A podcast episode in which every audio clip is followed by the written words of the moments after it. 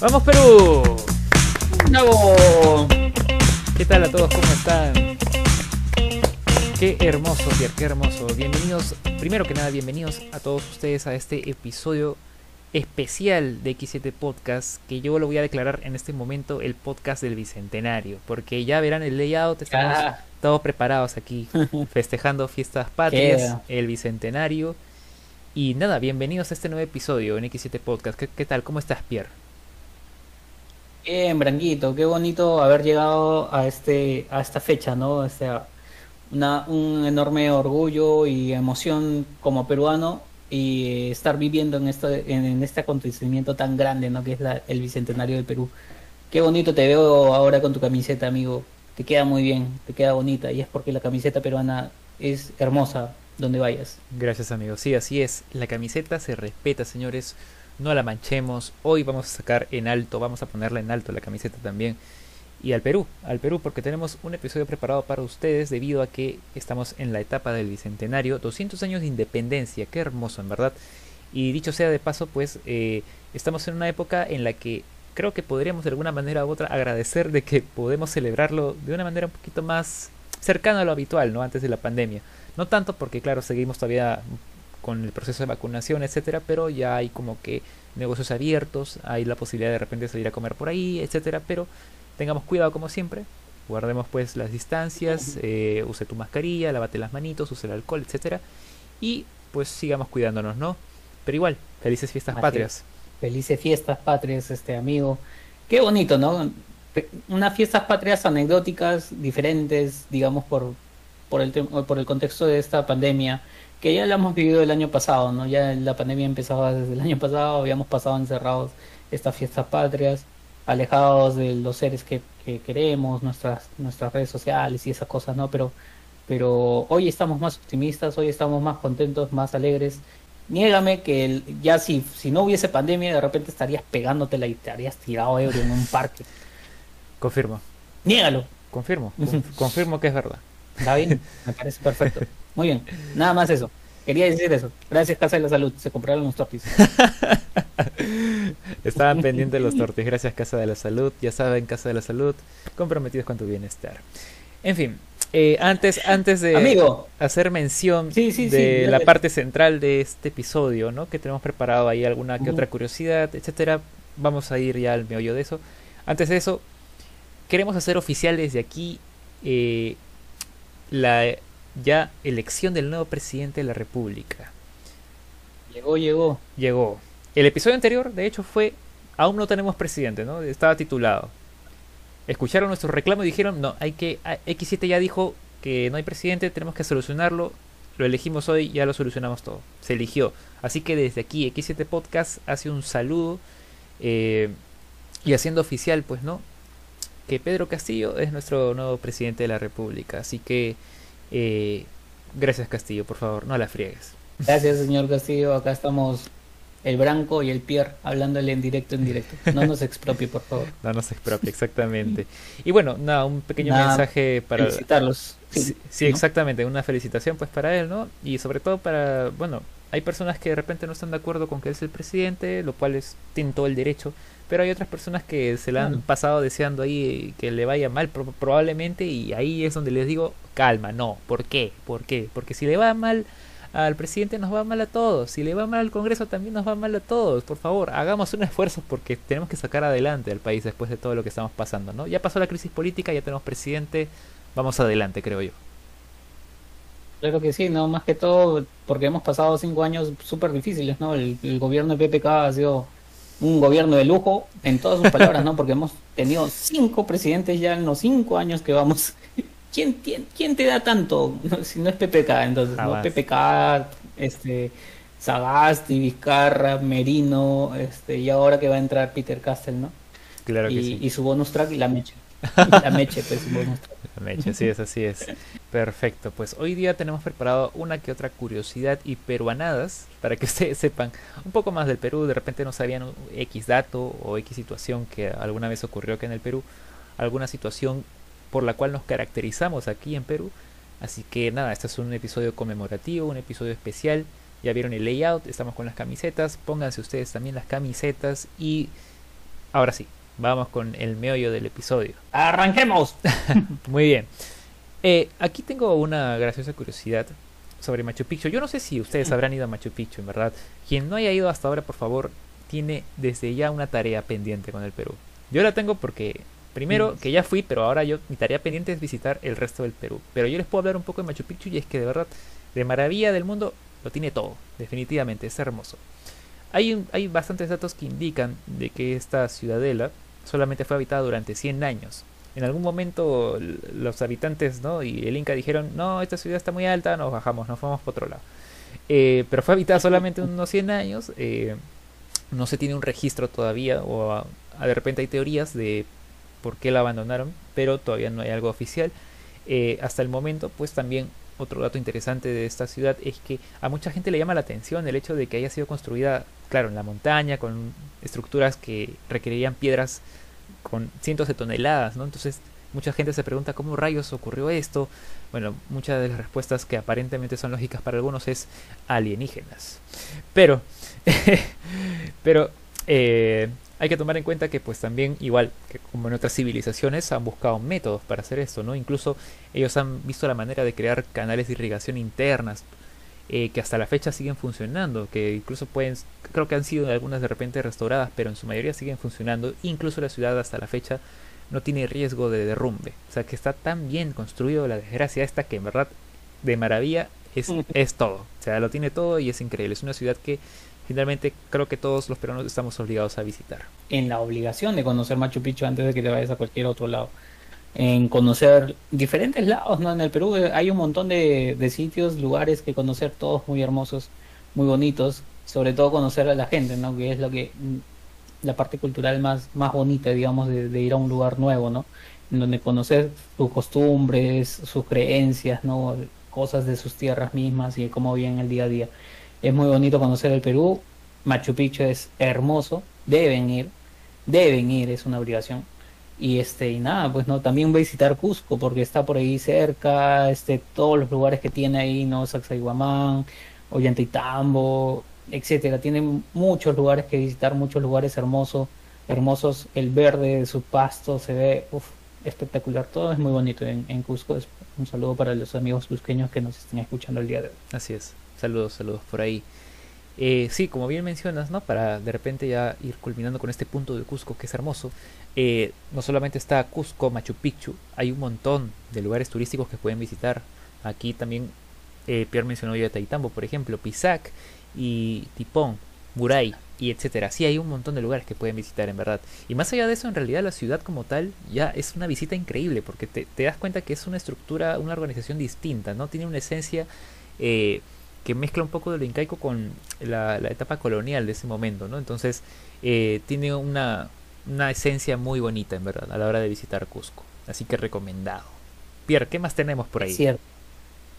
Branco, ¿tú sabías cuántas variedades de, de, de, papas crees que hay en Perú? Por ahí escuché que tenemos más de 2.000 probablemente. Sí, le atinaste.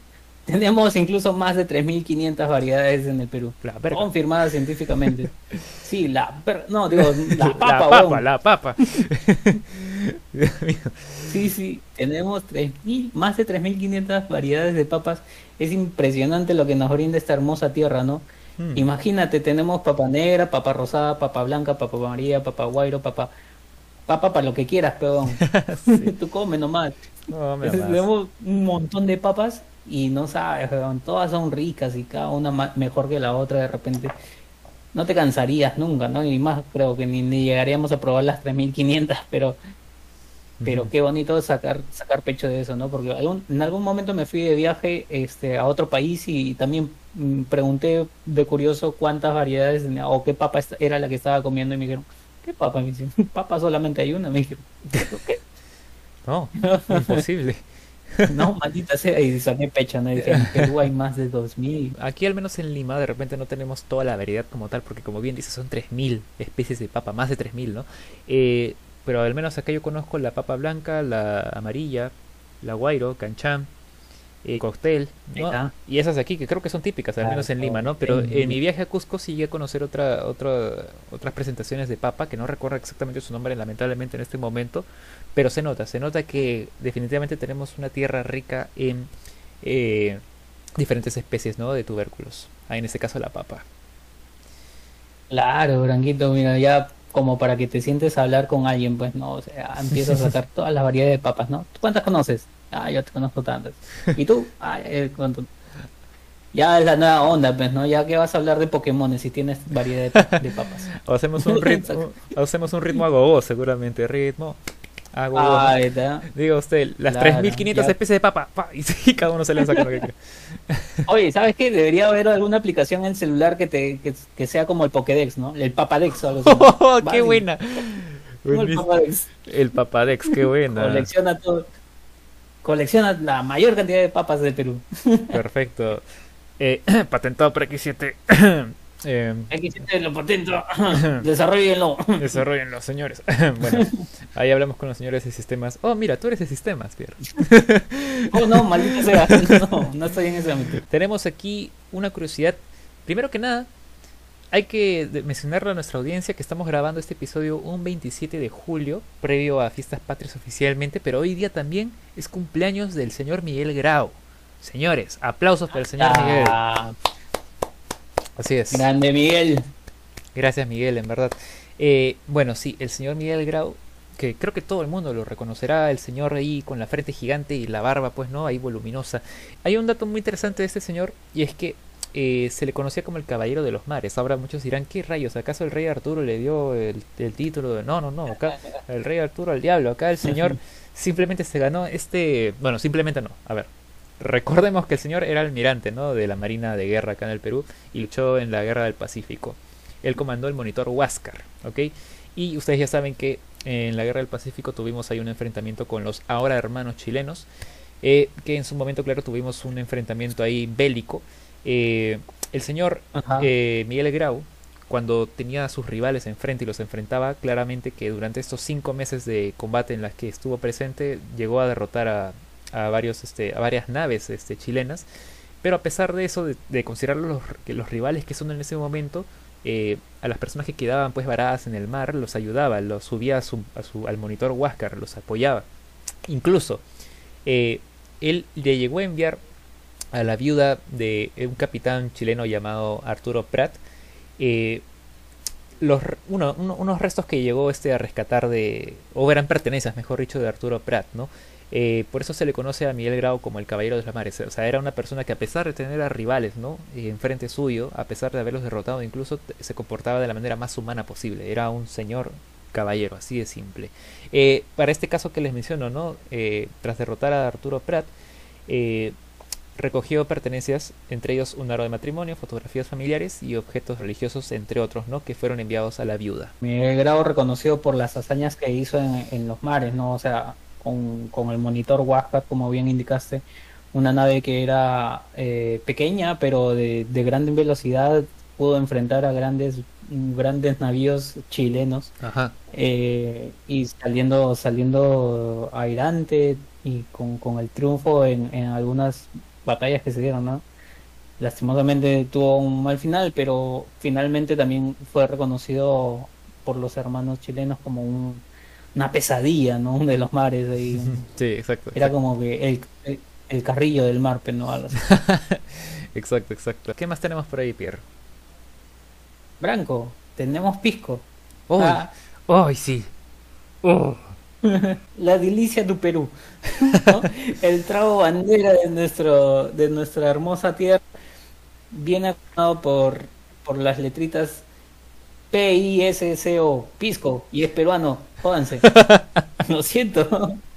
Nos están escuchando de otro lado. Tienen que saber que no es más que peruano.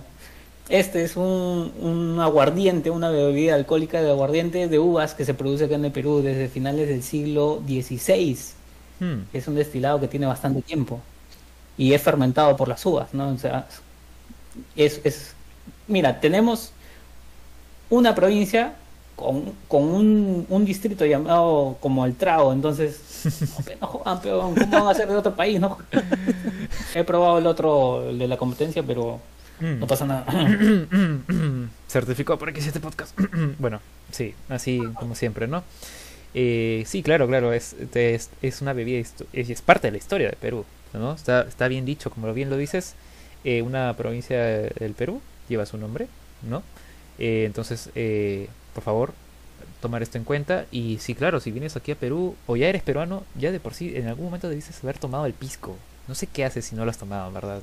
¿Eres peruano realmente? Anda, ve, Oye, anda, ve, anda, ve ya. Inmediatamente ponle pausa a este episodio y anda, ve, de una vez. Tiene Otro, otro dato curioso, yo no sé si ustedes, pues no, ustedes pensarán que el tema este de la política viene desde ya, este, que la polémica viene desde los años 2000, los años 90. No, estos señores ya vienen de los años 60 incluso. Eh, bueno, ustedes sabrán que eh, llegó un momento en, los, en el año 1968 que el señor Juan Velasco Alvarado hizo un golpe de Estado, ¿no? E inició el gobierno militar. Y a partir de ahí es que Oh. el señor eh, también promulgó la reforma agraria, ¿no? En el año 1969. Una reforma que, claro, cambió, eh, cambió drásticamente el Perú, de alguna manera u otra, benefició a muchas personas. Por otro lado, también parece que hubo una cierta polémica. Pero antes de eso, antes de todo ese tema, antes incluso del golpe de Estado que hizo, eh, se armó una polémica aquí en Perú. Como siempre, ¿no? la política a veces nos trae esto desde hace ya varias décadas. Esta polémica fue básicamente, y es conocida por el escándalo de la página 11. Yo creo que algunos de ustedes de repente lo han escuchado, otros no. Para quienes nos escuchen, por favor, pónganse el día en lo que qué pasó aquí. Lo que pasa es que eh, el Estado peruano firmó un acta de talara con la Inter- eh, International Petroleum Company. Se denunció la pérdida de una, una página 11 aquí. ¿Qué pasó? Que en esta página aparentemente estaban las bases de los precios del petróleo que la empresa petrolera fiscal le iba a vender a la petrolera International Company, ¿no? Para su refinación. Entonces, es de, a partir de este escándalo que aparentemente pues se perdió esta página donde estaba el tema de los precios a los que se le iba a vender, que también Juan Velasco Alvarado tomó como parte, ¿no? De su speech para llevar a cabo también el golpe de estado, ¿no? Eh, fue un episodio polémico en ese momento. Eh, mis padres en algún momento me lo comentaron. Eh, se, sonó bastante, ¿no? Sonó bastante, pero más claro, obviamente sonó pues no todo el tema del golpe y próximamente también lo de la reforma agraria, que fue también un cambio drástico, como ya lo mencioné. Tengo una curiosidad. A que somos, no sé si el primer país o uno de los primeros en que tenemos un- la primera candidata a la presidencia que en haber perdido tres veces seguidas. Son, son datos, no opiniones. Eh, es, es cierto, ya, ok. Sí, es cierto, es, es un dato, es un dato. Es interesante, no lo sé ustedes, pero ya ocurrió aquí, ya estamos aquí. Desde Ya que llegamos, llegamos. llegamos a ese dato, somos testigos de ese dato, así que lo tenemos muy bien en cuenta. Una siguiente curiosidad, eh, más que curiosidad es un hecho, ¿no? Tenemos a la campeona mundial de surf en. Perú. Nada más y nada menos que la señorita o señora Sofía Mulanovich, Así es. quien ha ido a representarnos a estas Olimpiadas. Lastimosamente no le ha ido tan bien como habíamos esperado, pero las olas son una mierda en Japón, confirmamos, a menos que haya un tsunami.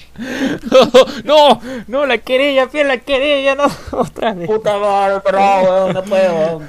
Dios Ya déjame ser, no jodas. Estamos en el bicentenario. Salud, salud, salud. Ju- Justo, justo Japón se ha, sali- ha salido adelante de esa situación y tú vienes aquí a recordarles esto. Yo tengo una curiosidad y esta creo que ya está un poco más empalmada con mi carrera de administración y marketing. Justo uno de los temas que mucho se habla ¿no? en el mercado peruano es la, la lucha que ha habido desde hace ya varias décadas entre Coca-Cola e Inca-Cola. Y claramente, sin hacer mención aquí a anunciarles ni nada, eh, la cuestión acá es que es, es, es un tema curioso en realidad porque ustedes conocen Coca-Cola, es una multinacional increíble, ¿no? Es con altos recursos, es conocido en todo el mundo, en todas partes incluso. Coca-Cola de repente no está con el nombre Coca-Cola como tal escrito, está adaptado incluso al idioma del país en donde se sitúe, ¿no? Entonces está mundialmente posicionada, la bebida que te trae felicidad en su momento, etcétera, ¿no? Y con el osito este de el osito polar de Navidad.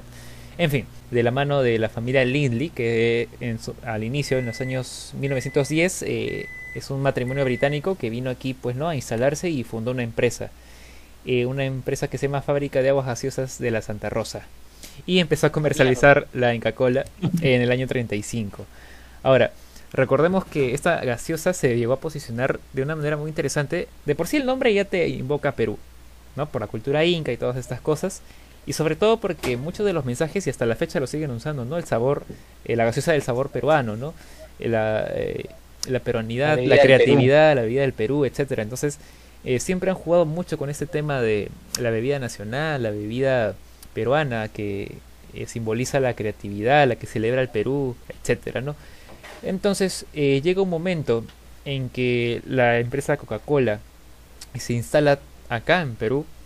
Eh, voy a ver si llego a dar con el dato de en qué año exactamente, pero aquí lo interesante es que a pesar de que Coca-Cola, eh, bebida internacional reconocida, no llegó a obtener una cuota de mercado superior a la de Inca-Cola.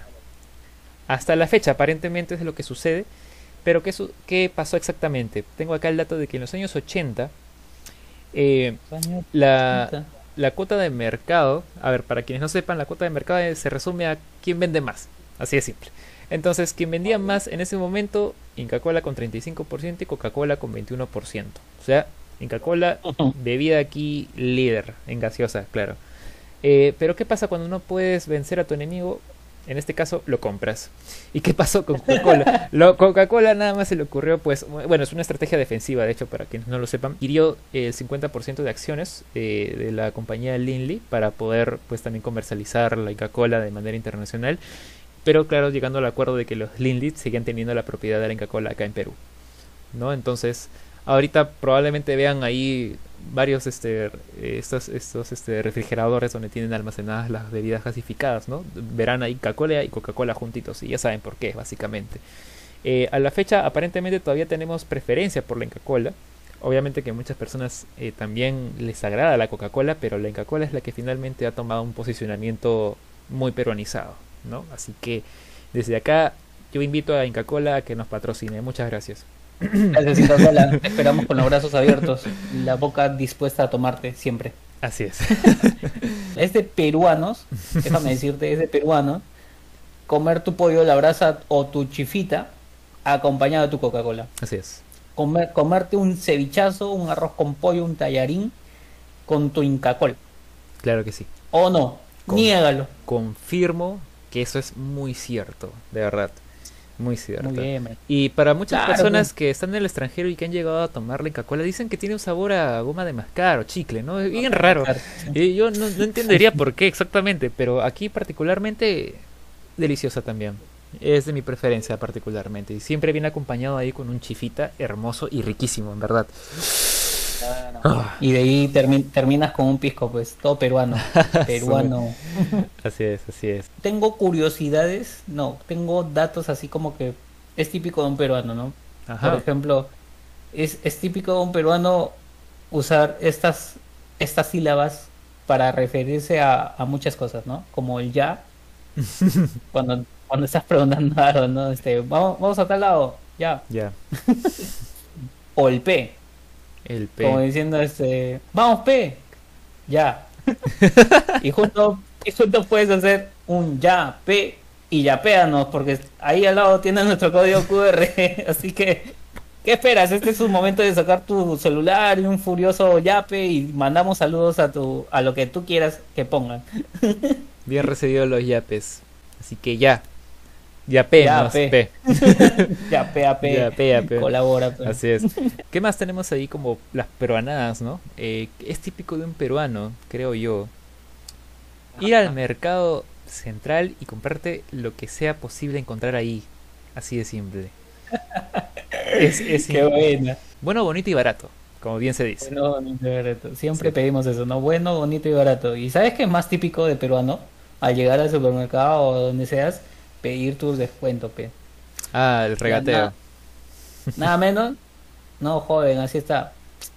La, la señora de Cotata que me la vende más barato. No, joven, esto es Saga Falabella.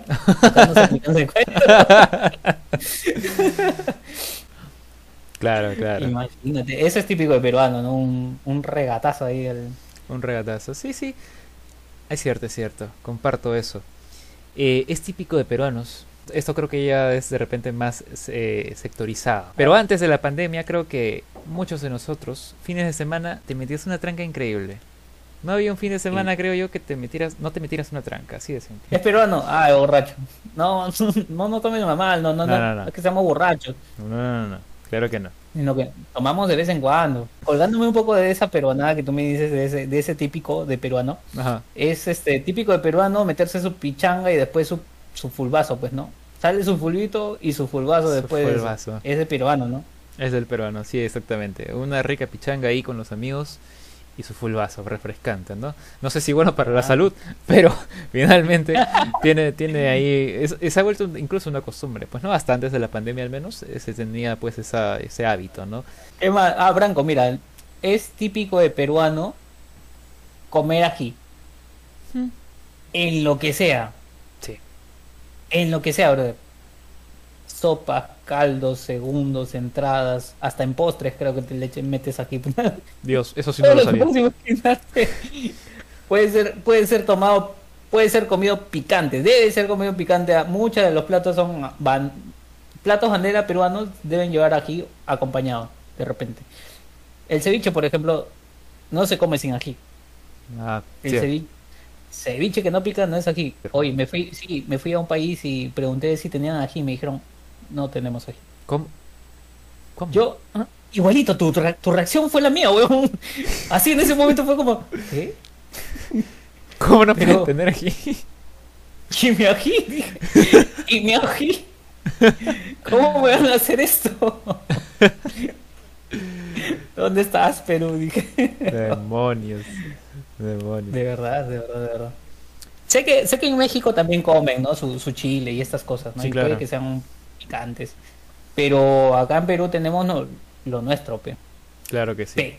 El P, ya ven, ya ven, es, es, es automático, es automático. Otra pero nada, creo yo, pero sí ya que se ha vuelto así súper pasional, ¿no? El tema de que tienes que parar todo lo que haces, incluso si estás en chamba. Si juega Perú, te sientas a ver el partido y celebras lo que salga, Sí. ¿verdad? Y por último, si Sí, Perú está en las peores situaciones perdiendo, probablemente te quedas hasta el final, lo más probable, ¿no?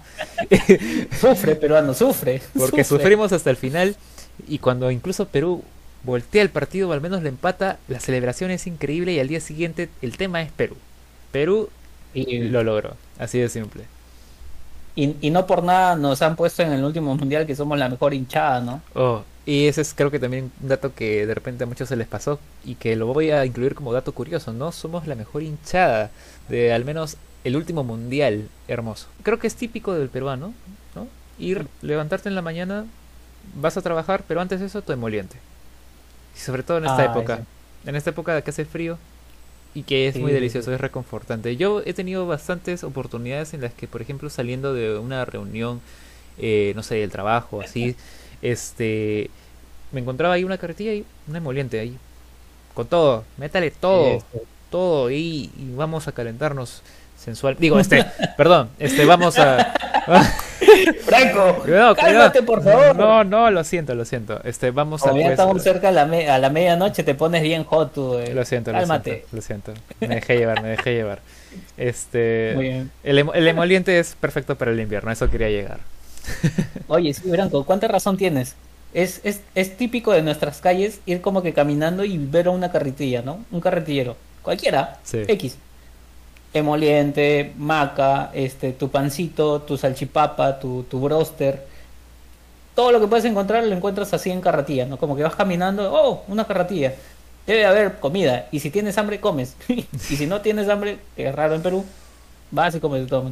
Sí, claro que sí. Es, es típico, ¿sabes qué? Caminar y en cada cuadra encontrar un local, uno al menos, de comida.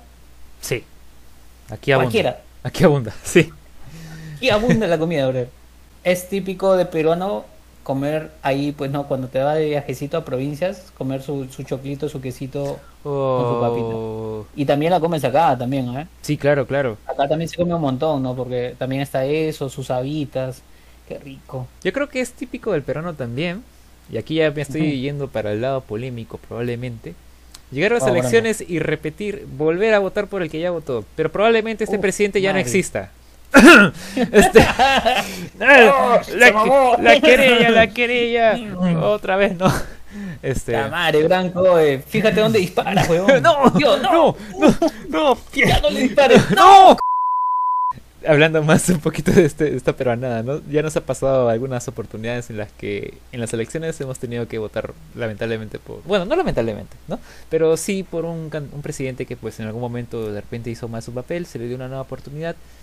Eh, en X casos particulares no habrá repetido los errores, pero igual eh, siempre hay un, hay un dicho, ¿no? Que dice que el peruano olvida rápido. Y aprovechando que ya tocaste el tema político, eh, tenemos un dato curioso, ¿no? Que acá en Perú es el país con es el país en la, que tiene en la región más expresidentes presos o investigados. Oh, por Dios. Imagínate. Es, es, un logro desbloqueado, No es, no es como que un logro para sacar pecho porque digamos tenemos gente muy corrupta, pero sí es sí es bueno reconocer de que, de que varios de esos malos elementos están siendo hoy juzgados e investigados, ¿no? Claro. Creo que en, en lo que es Latinoamérica, que yo sepa, no, no hay país que haya hecho esto con sus presidentes.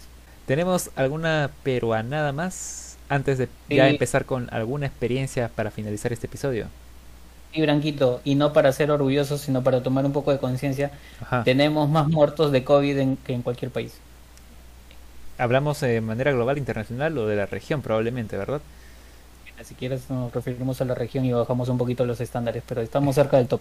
Oh, ya. estamos ahí tocando el cielo. Sí, sí, por ahí creo que vi un ranking. Bueno, si hablamos de ranking, en términos de ranking, ¿no? Sí tenemos eh, una cantidad este muy, muy este alarmante, ¿no? De fallecidos por COVID, eh, que aparentemente ha, ha reducido un poco esa cifra, con tendencia a que de repente aparezca una tercera ola. Esperemos que no, la verdad, esperemos que no pero sí, eh, como bien dices, para concientizar, ¿no? Muchos, muchos de nosotros hemos observado que en principio el sistema de salud peruano de repente todavía tiene muchas cosas que mejorar, muchas cosas que reparar, mejor dicho.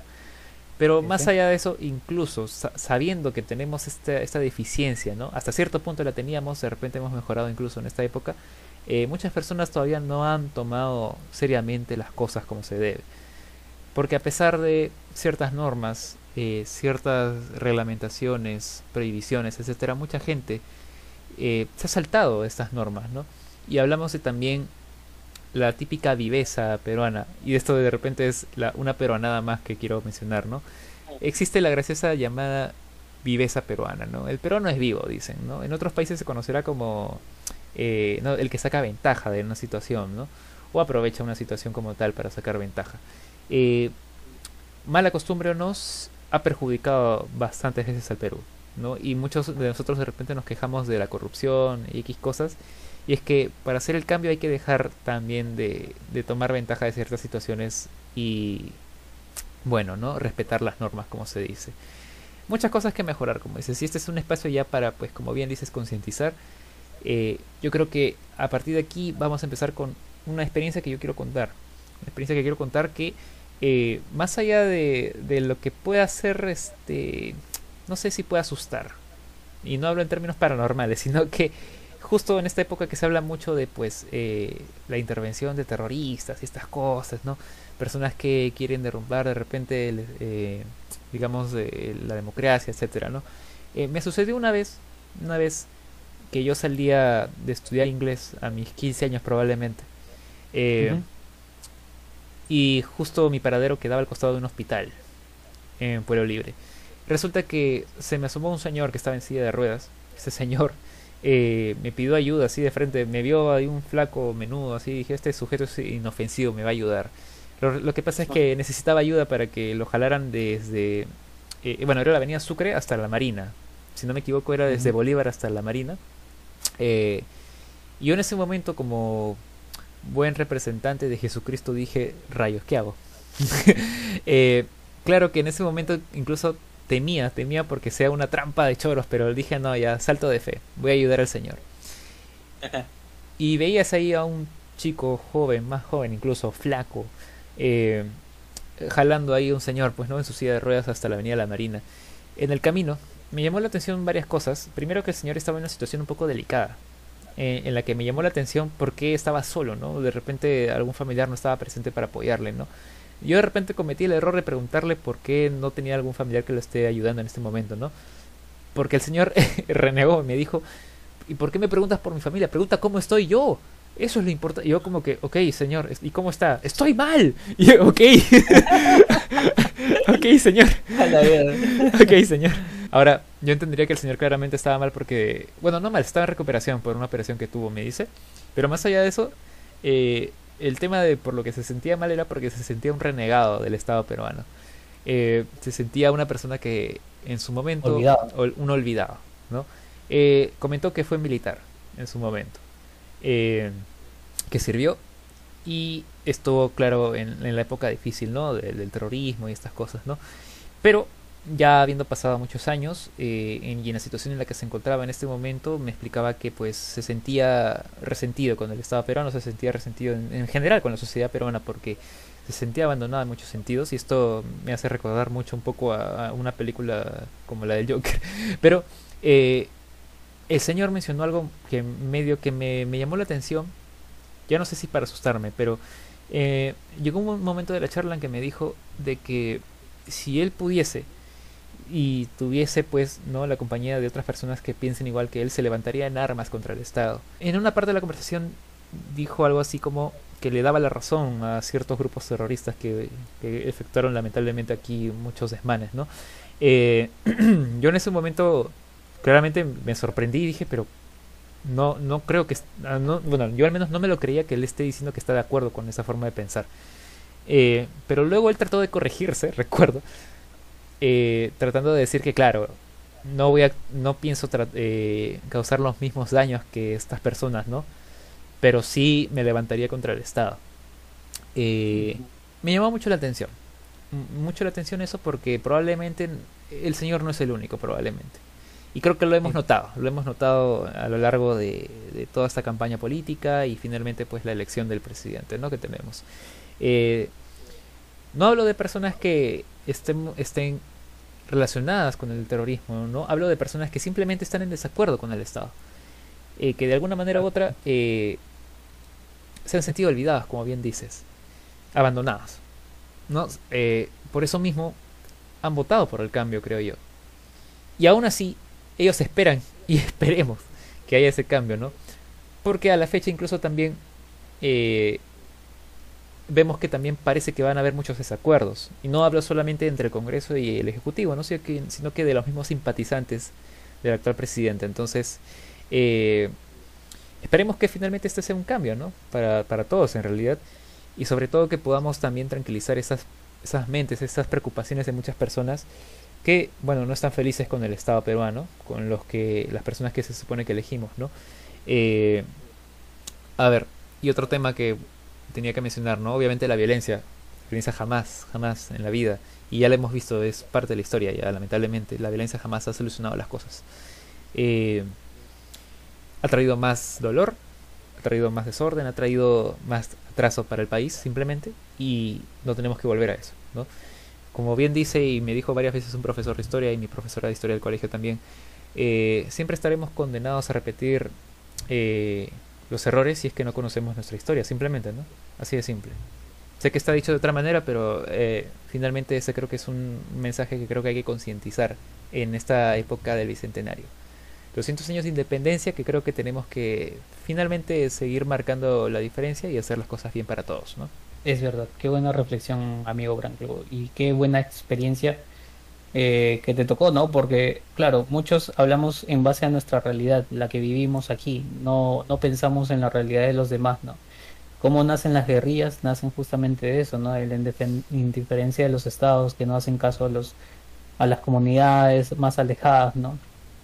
No esperemos que un grupo extremista pueda levantarse ahora.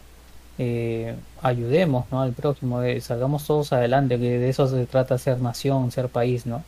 No, no estamos a cada uno por su lado, sino que cada uno con, con lo que hace forma a este país hermoso y lo hace más grande cada día. Qué buena tu experiencia, amigo Branco. Yo solamente quiero mencionar que está más que, más que decir que, necesitamos un cambio, ¿no? Un cambio en todo sentido, ¿no? Un cambio en, en todo, en lo cultural, en lo en todo, brother, porque hay tanto clasismo y tanto racismo hoy en día que han salido más a la luz y de, y de personas que de repente ni, te esperabas, ¿no? Que, que, pudiste haber palpado de repente más de eso con tu círculo más cercano. Qué, qué mejor que empezar en un bicentenario diferente, ¿no? Un, un, nuevo año, eh, pasar los 200 años con, con algo nuevo, con, con, un propósito de repente, ¿no? De cambiar las cosas, cambiar la cultura, es parte de eso, ¿no? Para cambiar la, la educación.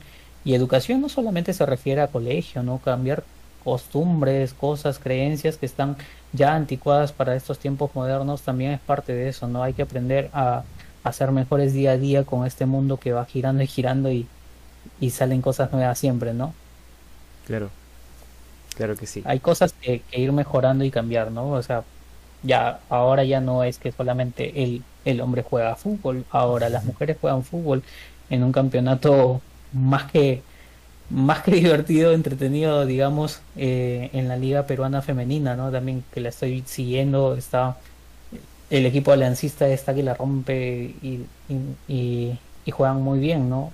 Las de la U también juegan muy bien, entonces eso también ese es un cambio, eh, un cambio radical, ¿no? Porque no solamente tienes que dedicarte a apoyar un solo deporte, te puede gustar, ¿no? Por, de repente por lo, por lo masculino, pero puedes ver las dos las dos opciones y, seguir haciendo crecer el deporte tanto para ellas, ¿no? que también les ayuda el que las veas, el que las compartas este, los datos, las, las fechas de los, de los partidos y este tipo de cosas ayuda también bastante, ¿no? Escuchar también diferente música es parte de, ¿no? Porque las es algo que las radios nos venden hace mucho tiempo, ¿no? No sé si, si es algo típico peruano escuchar música clásica. Y nuestra música clásica no salimos de Arena Hash, no salimos de Gianmarco, no salimos de Lívido, no salimos de nada de eso, ¿no? O sea, es lo único que hemos escuchado en todo este tiempo. Y es lo mismo que nos han vendido todos estos años. Entonces, este, a ver si compran nuevos discos a las, a las radios y, y nos hacen el favor de escuchar música nueva, porque hay muchas cosas, muchos grupos muy buenos que no se les da, no se les da este apoyo, ¿no? Este apoyo del artista, que, tanto uno dice, sí, bueno, el apoyo del artista, pero el apoyo del artista no es cuando llega y gana un Grammy, no, nace de antes más, ¿no? Claro. Cuando conoce sobre su música, sobre su talento, sobre sus cosas que tiene, ¿no? Y bueno, esperemos pues seguir creciendo este, con este tipo de cosas. Eh, somos un país súper, súper creativo. Somos un país donde tenemos mucho talento. Si no, pregunten a México, que ya tienen a, Laura Bozo, Alberto, Beto y somos un país más que lindo. Lo que nos sobra acá es la fe. La fe. La fe, la fe, la fe, Branco. Con fe se puede todo. Así es, así es. Bien dicho, bien, bien lo dice también Coto Guadalupe. La fe es lo más bonito de la vida. Así que pues esperemos, esperemos que con fe y con toda la dedicación del mundo salgamos adelante.